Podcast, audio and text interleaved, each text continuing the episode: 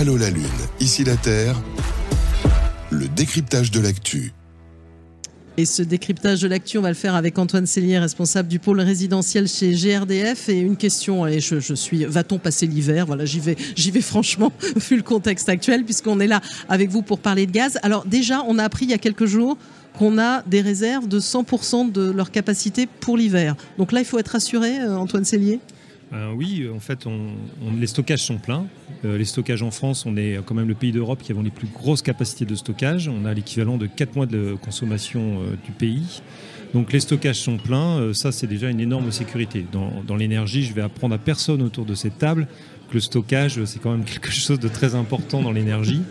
Donc euh, ça au moins c'est fait. Après, notre deuxième force en France, c'est les terminaux GNL. C'est qu'on mmh. peut importer du gaz euh, liquéfié par bateau. Et ça, on voit bien que dans cette crise euh, géopolitique, ça nous a beaucoup aidé parce que cette diversité d'approvisionnement nous a permis de trouver des alternatives au gaz russe. Donc on voit que les infrastructures, c'est quelque chose d'important parce que grâce au stockage et grâce aux terminaux GNL, on arrive à compenser et on est prêt à affronter l'hiver. Le gros souci qu'on a par rapport à cet hiver, en fait, c'est la production électrique. Mm. L'indisponibilité du parc nucléaire fait que les électriciens vont avoir besoin de gaz pour produire de l'électricité. Et, donc c'est là qu'il faut être prudent, c'est ça. On a beau avoir des réserves pleines, il faut. Et si l'hiver est très très froid mm-hmm. euh, et que les électriciens consomment beaucoup de gaz et que les Allemands nous appellent au secours, ça risque d'être compliqué en, en fin d'hiver, vers février-mars. Et c'est là où on pourrait arriver dans une situation, euh, nous en tout cas sur le gaz, où on pourrait demander à des industriels, pas aux particuliers, à des industriels, de se délester. Mais ça, c'est vraiment le scénario oh. euh, extrême, hein, le worst case scénario, euh, qui est de se dire voilà, s'il fait très très froid, bien, bien qu'on soit prêt, il y a un scénario qui peut. Alors, ça, tout est prêt. Hein, il y a 5000 clients sur notre réseau, ils sont bien identifiés. Euh, on a étudié avec eux leur criticité mm. par rapport à tout ça, et on est, on est prêt, quoi, hein, euh, prêt à affronter l'hiver avec cette incertitude climatique et cette incertitude sur la production électrique. Alors incertitude, et on a appris aussi euh, il n'y a pas longtemps que la France va exporter vers l'Allemagne. Donc certains se posent des questions en disant on, est, on a des réserves pleines, mais on nous dit de faire attention et on exporte. Bah, solidarité européenne. Mais en retour, on, on, peut importer, c'est ça? Oui, oui bah, c'est l'Europe. Hein, le principe de l'Europe, c'est ça aussi, c'est qu'il faut une solidarité. Mm. Donc euh, on va envoyer du gaz vers les Allemands, mais les Allemands vont aussi nous dépanner en électricité. Donc euh, voilà, c'est, euh, je veux dire, un accord gagnant-gagnant. Alors, puisque vous êtes dans le pôle résidentiel, évidemment, vous adressez aussi à des particuliers. On a bien compris hein, qu'il y a un vrai enjeu de facture énergétique avec un, prolongement, enfin, pour les plus petites copropriétés et pour les particuliers, il y a une aide. Hein. il y a vraiment le bouclier tarifaire qui va pouvoir s'appliquer à eux. Et ça, c'est important.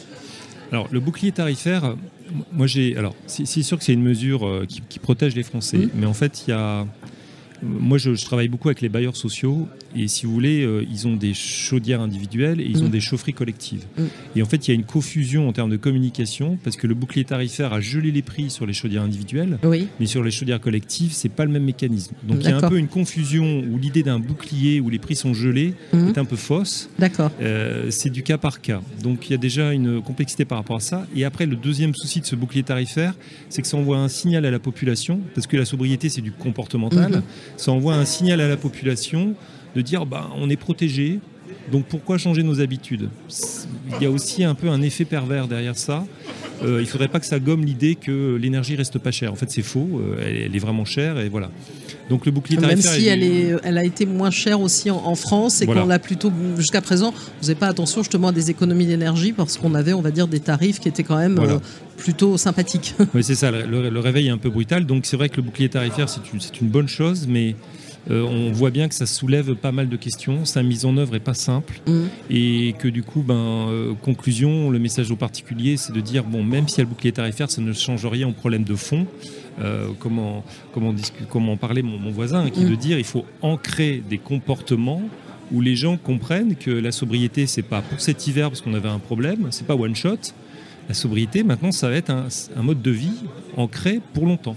Oui, Euh, et et ça, c'est un peu notre défi commun. Et ce bouclier tarifaire n'est pas non plus destiné à être pérenne. Enfin, c'est ce que laisse entendre quand Voilà, même c'est l'État. ça, c'est c'est ça. Donc tout ça, c'est des mesures euh, d'urgence, euh, Mm. mais, mais il faut penser aux questions de fond, qui est de dire, euh, il faut qu'on change vraiment notre, notre, notre façon, nos comportements et notre façon d'appréhender l'énergie. Alors, d'appréhender l'énergie et même pour vous, GRDF, d'appréhender l'avenir, hein, parce qu'on parle beaucoup aussi de, de perspectives de gaz à terme 100% renouvelable, puisque quand on, en ce moment, on parle beaucoup hein, d'énergie fossile et d'en sortir parce qu'on a vu euh, les, les Mm. conséquences de la guerre en Ukraine. Il y a un projet d'entreprise hein, qui a été lancé sur les quatre années à venir, vraiment pour un accompagnement vers ce gaz 100% renouvelable. Donc voilà, nous aujourd'hui, on a, on a déjà en France, on produit 7 TWh de, de gaz vert, on a 400 méthaniseurs qui injectent dans notre réseau, donc on a dépassé l'objectif que nous avaient donné les pouvoirs publics dans la PPE, la planification euh, de l'énergie. Et euh, au-delà de ça, nous aujourd'hui, on a un potentiel en France qui est là, qui est considérable. On a une filière qui, a- qui est prête à y aller. Euh, et on peut atteindre 20% de gaz vert en 2030. Donc c'est plus que le gaz russe qu'on importait avant la crise et on peut atteindre le 100% en 2050. Donc maintenant, c'est une question de, de politique énergétique, de volonté politique. Euh, en tout cas, euh, le potentiel est là, on en Mm. est sûr. On a toutes les études qui, qui le prouvent, euh, à partir de biométhane, hein, produit à partir de déchets, et puis aussi d'hydrogène. Et, et voilà, et donc maintenant, bah, il, faut, il faut réussir à mettre ça en, en- en perspective. Mais ce qui est important aussi, c'est que nous, dans nos plans, cette production de gaz vert, en face, on prévoit une baisse des consommations. Donc Mm. j'en reviens toujours à l'idée de cette sobriété. Euh, c'est pas parce qu'on a un potentiel de gaz vert considérable en France que ça nous ex- exonère de pas construire des bâtiments bien isolés, de changer les comportements et d'essayer de faire baisser la consommation. Donc les deux vont de pair, verdissement de l'énergie et sobriété. Alors, euh, vous l'avez dit, il y a un potentiel. Ça date pas d'hier de parler du biogaz, hein, du biométhane. On sait bien que ça a mis du temps à s'accélérer. Là, il y a des mesures hein, supplémentaires qui ont été annoncées pour accélérer la production de biogaz en France et notamment une, revalorisation, je vais y arriver, c'est la fin de la journée, du tarif d'achat face à l'inflation. Ça, il faut clairement un booster et un coup de projecteur, j'allais dire, euh, de la part de l'État? Tout à fait, parce que la- la- la- la- une filière, euh, quand vous êtes, euh, enfin mes, mes voisins de table le confirmeront, c'est que les énergies renouvelables, c'est quand même des gros investissements. Si vous n'envoyez pas une visibilité et des signaux économiques euh, forts aux acteurs de la filière, ça va pas se développer. Mm. Donc c'est c'est vrai que c'est important ces décisions parce que nous, ben, un méthaniseur aujourd'hui, un méthaniseur moyen pour un agriculteur qui investit, c'est 5 millions d'euros. Mm. C'est un business plan à 15 ans. Enfin voilà, c'est quand même des choses structurantes et il faut en face de la visibilité sur euh, comment on rentabilise tout ça et comment ça va fonctionner. D'où l'importance de, cette impulsion donnée par les pouvoirs publics pour euh, structurer euh, ces, investissements et pouvoir initier, déclencher le, le- tout, cet investissement de la filière. Alors on ne doute pas évidemment de l'engagement de GRDF en la matière. Euh, parfois le gaz a été pointé du doigt et même dans certaines réglementations, hein, la RE 2020 qui dit que euh, l'installation de chaudières à gaz dans les constructions neuves ne peut plus être possible réglementairement. C'est ça, je me trompe pas? Alors, je suis désolé, Oui, non, ça a évolué- ça a évolué désolé- depuis Je suis désolé, c'est une fake news. C'est une fake news. bah voilà, comme quoi même moi je véhicule des fake news. C'est pour ça, vous, vous avez vu, je vous ai regardé en me demandant si c'était bien Oui. vrai. Alors quelle est la vraie info? Si on peut le- installer du gaz, Le, vraiment? le- le gaz n'est pas interdit dans la RE20. D'accord, Vous pouvez toujours, un bâtiment bien isolé avec une chaudière, ça passe les seuils de la RE20. d'accord. Après, il y, a, il y a un seuil très ambitieux en 2025 Mhm. pour les constructions neuves qui est atteignable avec des systèmes hybrides. Vous couplez des pompes à chaleur et des Mhm. chaudières, ça marche très bien, euh, c'est très efficace, ça soulage le réseau électrique qui est en tension l'hiver. Donc euh, non, euh, l'avenir, on va, on va aller vers l'hybridation des énergies. De toute façon, on le voit bien dans la crise actuelle, c'est qu'on ne peut pas tout miser sur un vecteur énergétique. Mhm. On va au contraire se fragiliser. Et il est important de jouer sur plusieurs vecteurs, surtout quand ces vecteurs deviennent des énergies renouvelables. En tout cas, dans le plan de sobriété, j'espère que je ne me trompe pas, il est indiqué que l'État propose jusqu'à 9000 euros d'aide pour passer d'une chaudière à gaz à une pompe à chaleur pour les particuliers. Je ne me trompe pas sur l'info Oui, oui, bon, ça, euh, oui, il y a- toujours euh, cet effet aide, mais après, je, je, pense que les, aides, des fois, c'est un peu un trompe-l'œil, c'est un, c'est un peu un angle mort, et il faut regarder les choses. Euh, quand, quand vous avez RTE ou euh, l'ADEME qui vous explique que si on veut atteindre le bas carbone en 2050, il faudra 5 millions de packs hybrides, donc des chaudières et des packs, euh, que ça économisera 10 milliards d'euros d'investissement sur le réseau électrique. Bon, voilà, ça, c'est des choses très factuelles. Bon, et c'est vrai qu'à un moment, je pense qu'en France, on va encourager les systèmes hybrides. Pour l'instant, on incite Madame Michu à mettre une PAC dans sa maison, ok, mais très vite, on va se rendre compte qu'en période de pointe et de tension, le fait que des consommations d'électricité s'effacent, ça va avoir beaucoup de valeur. Beaucoup de valeur, clairement. Alors, il y a aussi juste la, définition quand même de gaz vert. Alors, on dit vert, euh, renouvelable, on peut dire ce qu'on veut.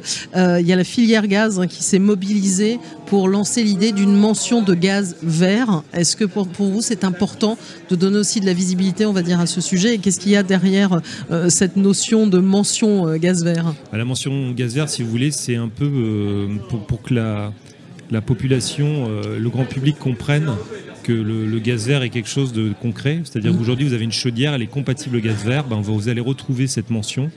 Euh, vous signez un contrat de gaz vert avec un fournisseur, vous allez retrouver cette mention.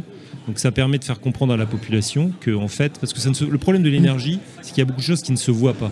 Donc c'est rendre visible quelque chose d'invisible, c'est-à-dire que ce qui sort du tuyau, en fait, est produit localement et c'est une énergie renouvelable. Donc cette mention, elle permet de montrer que le gaz qui est brûlé dans la chaudière est vert que le gaz acheté est vert. Voilà. Au moins, c'est plus simple. Alors, certains disent que euh, le gaz vert, justement, enfin le biométhane, si on voulait résumer, pourrait nous faire nous passer du gaz russe.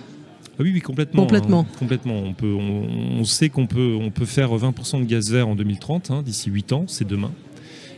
Sachant que maintenant on a ramené finalement la, proportion des excès 17% du gaz russe, mais là on l'a sensiblement évidemment oh euh, diminué. on est 5-6%, paraît-il Même moins que ça. Même moins ça. Ah D'accord. C'est vraiment beaucoup, beaucoup baissé. Donc là il va falloir donner un coup de, un coup de booster.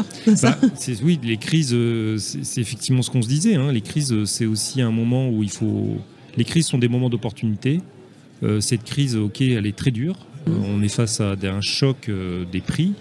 Et je trouve que c'est l'occasion inespérée d'accélérer le développement des énergies renouvelables.